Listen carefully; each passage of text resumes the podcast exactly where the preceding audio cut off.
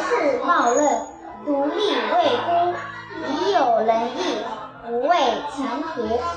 唐朝正义宗的基底卢氏，对经史书籍都大略看过，服侍公公和婆婆孝顺很出名。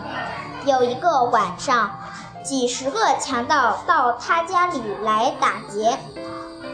家里的人都四散躲了起来，只有年迈的婆婆无法逃走。卢氏便一直站在婆婆的旁边，几乎被强盗打死。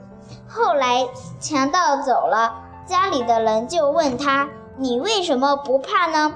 卢氏回答说：“人之所以和禽兽不同，就是因为有了仁义之心，即使邻舍人家。”有了危急，还要赶过去相救，何况是自己的婆婆，哪里可以把她遗弃呢？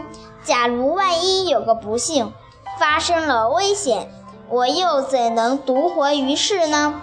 婆婆很感激她，叹着气说：“从前圣人说过，天气冷了，然后才晓得松柏的叶子是最后落下来的。”我现在经过了危难，才晓得我媳妇的孝心。